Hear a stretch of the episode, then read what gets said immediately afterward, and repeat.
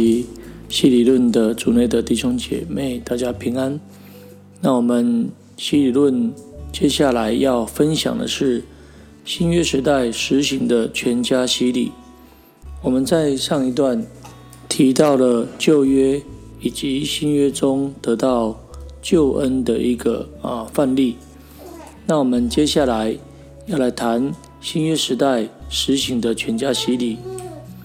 有些人以新约圣经没有特别吩咐为婴儿施洗的理由，来推论初期的教会并没有为这个婴孩来施洗。但是圣经没有明文的吩咐，并不表示新约当中家的观念不包含婴孩。使徒行传好几个地方记载着全家受洗的例子。我们之前谈过，在旧约时代里面的家的定义。包含小孩和婴孩，因为没有违反这定义的一个证据，这个定义在新约的时代是仍旧不改变的。正如今天，我们也不会把小孩和婴孩排除在家的定义之外，所以我们就可以知道，婴孩跟洗跟小孩要来在这个家的里面来接受洗礼。第一个例子是哥尼流，在哥尼流归主的事件里面，路加医生描述哥尼流和其他的外邦人受了圣灵之后，使徒彼得吩咐他们受洗。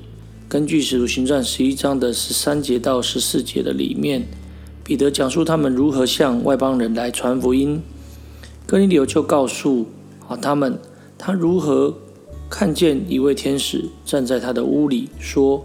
你打发人往约帕去，请那称呼彼得的西门来，他有话要告诉你，可以叫你和你的全家得救。你是指着哥尼流本身，紧接着就是你的全家。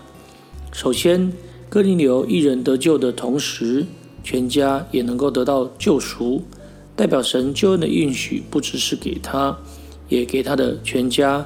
这种观点符合族长时期。以色列君王时代、希律时代的犹太人的时期，以及后来的外邦人的社会的文化，他们都主张家庭的一体感，而不主张个人的主义。第二个，哥尼流和他的全家信主，也符合圣经的概念，那就是神的应许会家的单位临到全家人。这在整本圣经里是经典，不是这个例外，也就是一个模范。彼得最后吩咐他们要受洗，是天使所说，他有话告诉你，可以叫你和你的全家得救的一个重要关键。因为受洗可以使罪得赦，因此我们可以推断，哥尼流全家和哥尼流一同受洗。当他家中若有小孩的时候，彼得并不会犹豫为他们施洗，因为对彼得来讲，受洗使罪得赦的应许也给这个信徒的孩子。第二个例子是吕迪亚，在《使徒行传》的十六章十四节、十五节里面记载，有一个卖这个紫色布丁的啊，这个妇人名叫吕迪亚，是推雅推拉城的人，出来敬拜神。他听见了主就开导了他的心，主开导了吕迪亚的心，他就听保罗所讲的话，结果他和他一家都受了洗。我们可以因此来推测，吕迪亚是一家之主，因为吕迪亚的家人被称为他一家，而且他做了重要的决定，例如邀请保罗到他的家来住。吕迪亚这个一家之主相信之后，便带领全家来归主，他们也和他一同受洗。我们再次的看到，在信仰上全家的一个整体性。神的恩典不只临到一个人，在一个人的个体身上，也临到全家。所以家长有责任带领全家来相信和受洗。进一步的，我们再来看看，在同一个地方，腓利比的一个禁足，使徒行传的十六章三十一节到三十四节里面，保罗和希拉从监狱出来后，向禁主来传福音。他们对禁主说：“当信主耶稣。”你和你一家都必得救。那接下来就是这样子的一个叙述：他们把主的道，也就是保罗跟希拉将主的道讲给他和他全家人来听的时候，当夜在那时候，禁足就打把把他们带去洗他们的伤，他和属乎他们的人立刻都受了洗。于是禁足他们上了自己的家里去，给他们摆上饭。他和全家因为信了神，都很喜乐。所以这里在在的可以表明啊，整个家庭的一个整体性。然而保罗和希拉只向禁足说话，但保罗跟希拉向他保证，他若信主耶稣，救恩必临到啊他家，哦以及他的全家。换句话说，众使徒们期待家长带领全家受洗，相信。果然，禁足和他的全家都信了主。他和他全家领受了使徒啊所传的福音，也就是相信。那么在当夜就受了洗，也就是受洗。在接下来第四个例子里面，是记载在使徒行传的十八章一到八节。保罗和他的同工来到哥林多，想传福音哦给在会堂的犹太人，因犹太人拒绝，保罗便把注意力转向外邦人，来到一个提多尤士度的家。这个人是敬拜神的外邦人，他的家靠近基利斯布。啊，所管的会堂。后来按照路加的记载，基利斯布信了主。使徒行传十八章八节里面这样谈：广会堂的基利斯布和全家都信了主，还有许多哥林多人听了就相信受洗。圣经在这里描述家长基利斯布和他全家如何信主。从保罗的书信，我们可以得知是谁为基利斯布施洗的呢？其实就是保罗。所以，依照使徒行传一贯的模式，我们晓得这意味着保罗不仅为基利斯布来施洗，也为他的全家来施洗。所以，使徒行传十八章八节再一次的证实，在初期教会的时代，人相信基督，并得到救恩的应许，是以全家人，而不是以个人为单位。虽然圣经没有详细记载基利斯布的家属受洗，但我们可以从同一个经文记载着许多更多人相信并受洗的事上来推测，那么是全家受洗的。那么最后一个就是尸体法。那在哥林多前书一章十节到十节的里面，保罗针对哥林多教会有纷争结党的事来啊写信提醒，来劝告他们。那信徒自称追随教会的某一个领导者，甚至他自己认为自己。追随基督而产生的一种纷争的一个结党。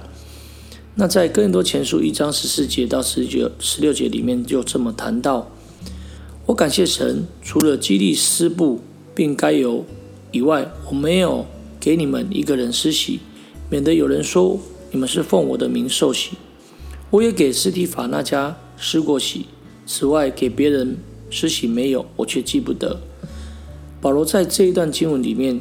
他曾为基利斯提法全家施洗，这不但证实了在新约教会信主归主是以全家为基本的一个单位，那么也再再的证实新约教会为全家受洗，包括了小孩子和婴孩。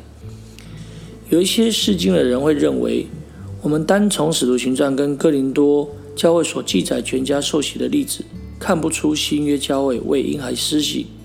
那么他们反对的重点在于，圣经所记载全家啊这个归主的例子，只提到了听福音、相信、说方言等动作。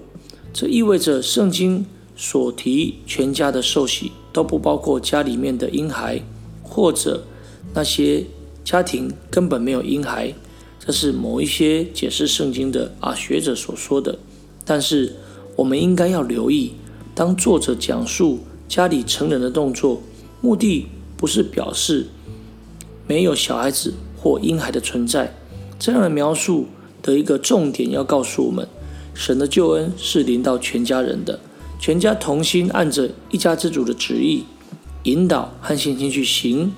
所以，我们不能因圣经描述成人所行的事就断定婴孩不包括在这里面。其实，作者不需要刻意描述。哦，他和他全家都受了洗，但是他却刻意的来加强。哦，从刚才我们所举的例子里面，都是他和他的全家都信了主，所以我们就可以了解到全家是合而为一的。那么在这些记载的里面，哦，并不是教导我们家长的信心可以代替家人的信心，也不是否定家中的每一个成员担负的一个责任，而是显示着全家同心一同来归顺主。